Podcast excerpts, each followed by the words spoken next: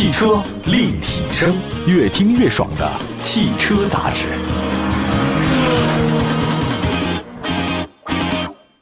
欢迎各位收听今天的汽车立体声。最近一段时间，大家都知道电动车太火了，关注度极高，出口的话呢，全靠新能源车。那么在汽车立体声的所有听众里面，有很多人是打算准备购买电动车的。那最近呢，一位名叫做风火雷啊，就差一电风火雷的听众朋友在后台留言啊，希望节目给他推荐三十万以内的纯电 SUV。那今天这期节目专门为这位风火雷说说，在三十万左右的纯电 SUV 哪些车型是值得大家关注的。首先问大家问题啊，你觉得买车先看什么？不是价格，也不是外形，其实是排行榜。这个是很多人在挑车的时候第一步，你看什么呢？销售榜单嘛。那么在纯电动领域当中啊。哪两个卖的好呢？一个是特斯拉，一个呢就是比亚迪。成联会公布的销售数据显示，特斯拉今年前九个月总销量呢达到三十一万八千一百五十一辆，比亚迪多少辆呢？一百一十五万两千八百五十六辆。比亚迪的销量当中，实际上它不仅是纯电啊，它还包括了插电混动车型。我看了一下比亚迪的那个产销数据，说今年前九个月纯电的多少呢？是五十八万两千一百二十九辆。也就是说，比亚迪目前纯电跟插混的话呢，都是半壁江山。假如啊，咱们只说这个销量数据来看，比亚迪在纯电动车市场算是遥遥领先。根据目前国内纯电动车市场的销量排名，还有我们这位叫风火雷的这位听众朋友网友的预算啊，我们节目的小编给他选择了三款车型，哎，我觉得还是很专业的啊。一个呢就是官方售价二十八万八千九那特斯拉 Model Y 后轮驱动版，还有一个就是二十七万九千八的比亚迪唐 EV 六百公里的尊贵型。以及一个二十八万七千两百块钱的这个上汽大众 ID.6X 极致长续航版，那其中这个特斯拉 Model Y，它这个是今年前九个月的 SUV 的销量亚军，一共卖了二十一万辆哈，仅次于比亚迪那个宋二十八万辆，你看都是畅销车型啊。那今天在节目当中先说说那个特斯拉，也是我们跟大家推荐的第一款车型。咱实话实说，尽管比亚迪卖的比特斯拉多，但在品牌的认可度和全世界的影响力来看。特斯拉要比比亚迪强，但是哈，在国内的话，比亚迪卖的比特斯拉好。现在特斯拉呢跻身到纯电动车市场的第一阵营了啊，因为上海国产以后呢，它价格便宜了。这是一款在 Model 3之后推出的车型，就 Model Y 后轮驱动版。之前啊，我发现这车刚出来的时候，很多人说那个 Model Y 的，你这外观设计的不就是一个加大号的 Model 3吗？其这不很正常吗？你看那苹果手机不也是吗？一会儿给你 Pro，一会儿 Plus，那就是加大版的嘛。但各位，你不觉得吗？这是他们一贯的风格。Model X，你跟那 Model Y 差不多吗？那很相似啊。所以，我们现在也别老说大众是套娃，这个很多车型你用的东西也都是套娃。当然，它这外观确实缺乏足够的新鲜感，可是从销量业绩上来看，没问题。很多人都接受了 Model Y 的设计，不接受它也不会到 SUV 市场销量的亚军，这还是有成功的道理的啊。大家记得没？在封闭式前格栅，二零一六年谁推出来的时候，Model 3推出来的时候，那是绝对大胆创新的设计，甚至还有包括说接触式的那个门扣，还有包括中间那大 iPad 屏，所以那时候一推出来，觉得 Model 这个车型实在是外星车啊。可现在看起来，大家都这样了，很平常。Model Y 的车身侧面腰线比 Model 3其实更高一点，也更厚实一点，而它那个设计的溜背，那溜背的话呢，增加了车辆的运动感。还有就车身侧面轮廓而言。Model Y 是什么车？它其实更像是轿跑 SUV，它那个车玻璃无边框的设计嘛，车尾呢很圆润，视觉重心是比较高了。它那个尾灯啊，跟 Model 3特别像，所以你要从尾巴来看的话呢，看不太出来啊。保险杠下方有个大面积的防擦护板，这个说明它是 SUV 啊。内饰设计方面，Model Y 一贯的简洁造型，大尺寸中控台，另外呢有一个贯穿中控台的木纹和亚光装饰条，这是咱们国人喜欢的。还有三辐式方向盘，这个比较简洁。看一下具体的车的数据，Model Y 的长四米七，宽一米九，高呢一米六，轴距两米八九。这个数据呢是中型 SUV 的水平，就如果各位身高是一米八左右是没有问题的。还有一个，我就比较喜欢它后排那空间，后排中间地板几乎是全平的，这个其实就是新能源车比较强的一点。大家知道那个为什么中间不平？各位你看那个大众的车啊，就是坐后座中间那总有一个凸起，就是设计上的一个问题啊，它那个大轴在那儿。但是丰田其实很少啊，丰田后面基本是平的。但你看电动车纯新能源车型，基本上没有后台的凸起啊，这是因为它那个驱动方式的问题，所以它不需要那个大轴。如果它的后排中间地板几乎全平，那乘客的舒适度就会有所提高。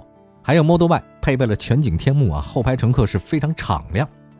再来关注一下 Model Y 的后驱版，是后置单电机，永磁同步电机，最大功率一百九十四千瓦，最大扭矩三百四十牛米，零百加速时间是六点九秒。电池是哪儿的？特斯拉的电池目前主要来自于宁德时代，百公里电耗呢是十二点七千瓦时，CLTC 纯电续航是五百四十五公里，五百公里以上基本是平均水平吧，代步没问题。教大家一个测算的方法啊，如果说它代步是五百公里一次充电。那么你半径一百公里的周边自驾游没问题了。你想想，你去再回来，基本是两百多公里吧。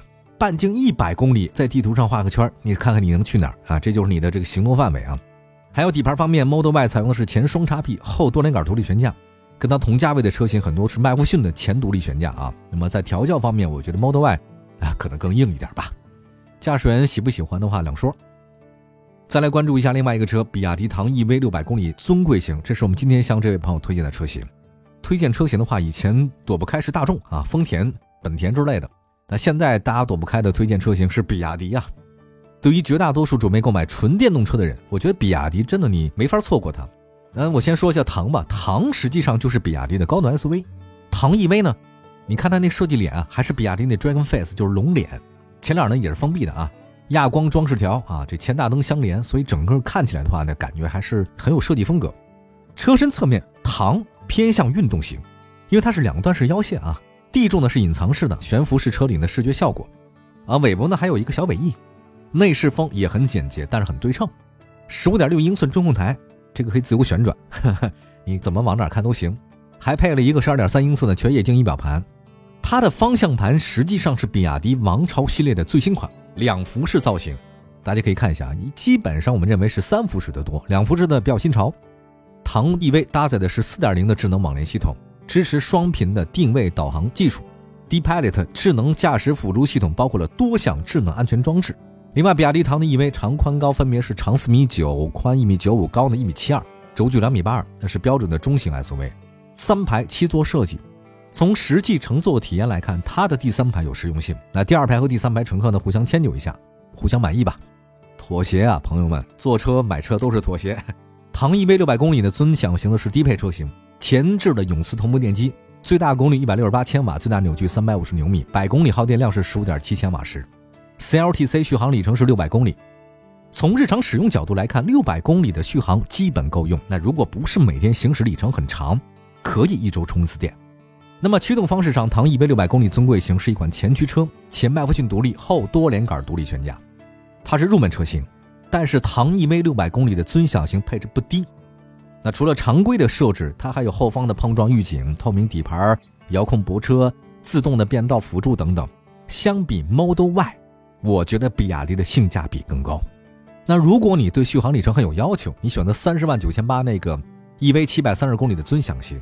它价格呢高了三万多块钱，但续航呢也多了一百三十公里。两款车现在是特别主流的两款车型了啊，一个呢是比亚迪唐，还有一个是特斯拉的 Model Y 后轮驱动版。这两个车型价格呢可以啊，不到三十，全办下来的话呢三十万以内，看各位怎么选择。还有一个车型，马上向我们今天这位朋友介绍一下，马上回来。汽车立体声。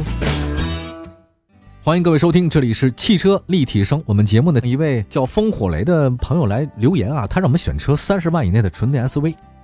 呃，三十万其实能买到相当多不错的车型了，但是他的要求呢是纯电 SUV，所以我们今天给大家推荐了三款车。前两款呢是特斯拉 Model Y 后轮驱动版，另外呢还有一个比亚迪唐唐 EV 的六百公里尊贵型啊，三十万以内拿下是没有任何问题的。还有一款车型，哎，这就属于传统的汽车龙头企业推出的新能源车型。大家别小看大象转身这事儿啊，只要让它转了身，我跟你说一往无前。所以留给新势力的时间真的不多了啊！上汽大众 ID.6X 是基于大众的 MEB 平台打造的新车，它有六座和七座两种版本。与 ID.3、ID.4X 不一样，ID.6X 呢它不是全球车。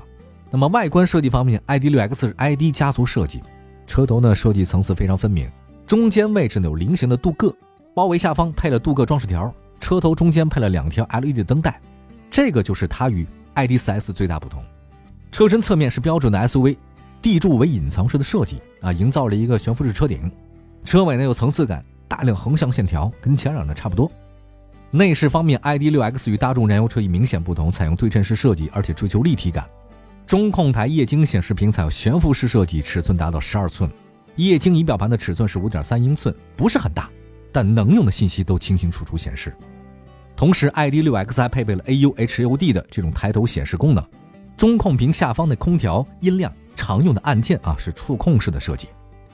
车身尺寸方面，上汽大众 ID.6X 长四米八，宽呢是一米八，高呢是一米六八，轴距两米九。除了顶配版的车型以外，三排七座，这主要是基于纯电车打造的啊。车内空间很容易优化啊。从实际乘坐体验来看，第三排你坐一下是可以啊。如果你长途出行的话，不建议大家坐第三排。两驱版大众 ID.6X 是后置电动机，它的最大功率一百五十千瓦，最大扭矩三百一十牛米，是后驱方式。ID.6X 入门版的车型 CLTC 续航里程是四百六十公里，算及格线。极致长续航版是六百一十七公里。底盘呢是前麦弗逊独立，后多连杆独立悬架，前盘后鼓。这个其实是我觉得大家对大众的 ID.4X、ID.6X 吐槽特别多，前面是盘式刹车，后面是鼓式刹车。鼓式刹车现在已经是什么时代的事儿了啊？我就很少见到了啊。那个刹车方式是比较不太先进的啊。据说它原版车型就是前盘后鼓刹车。最早大家知道那个工具车小面很多都是这种方式啊，但是国内之后是不是缩水了呢？好像应该也不是，它居然就这样，也只能说原来它的配置就不高哈。从配置水平来看，其实 ID.6X 它这个极致长续航版比那个唐 EV 低，但常见的也都有，像什么头部气囊、车道保持、偏离预警、自适应巡航都有。另外呢，ID.6X 还有自动泊车和方向盘加热。再来看交强险数据方面，我们看了一下，上汽大众 ID.6X 今年前九个月总销量不到一万辆，卖的不多哈。一汽大众 ID.6 Cross 是一万七千辆，所以从数据上来看，大众在三十万左右的纯电 SUV 市场，它还是能卖出一些车型的。我觉得三十万以内还是那句话，这位朋友能选择的车真的很多。这位叫风火雷是吧？这位朋友那应该还是挺成功的人士啊。汽车立体声选的这三款车型很有代表性。特斯拉 Model Y 细分市场的销冠，价格门槛呢不断往下调，性价比挺高了。但是有个问题，Model Y 的这个做工不像大众丰田那么细分，这个绝对是有点粗鲁货啊。比亚迪是国内新能源的销冠。唐 EV 是它的高端车型，很多人选，性价比很高。上汽大众 ID.6X 是基于 MEB 平台打造的，那么上汽大众覆盖面特别广，销售服务很方便，这是它的优势。另外，作为国内一线合资品牌，所以上汽大众的这个质量体系你是没问题的。这三款车各有自己的优缺点，仅供各位好好参考吧。如果大家以后还有什么样选车方面不太能确定的地方，让我们大家。集思广益的话呢，可以关注一下我们汽车立体声官方微信和微博平台，同名搜索，在任何视听平台里面搜“汽车立体声”也能找到我们。我们下次不见不散，接着聊，拜拜。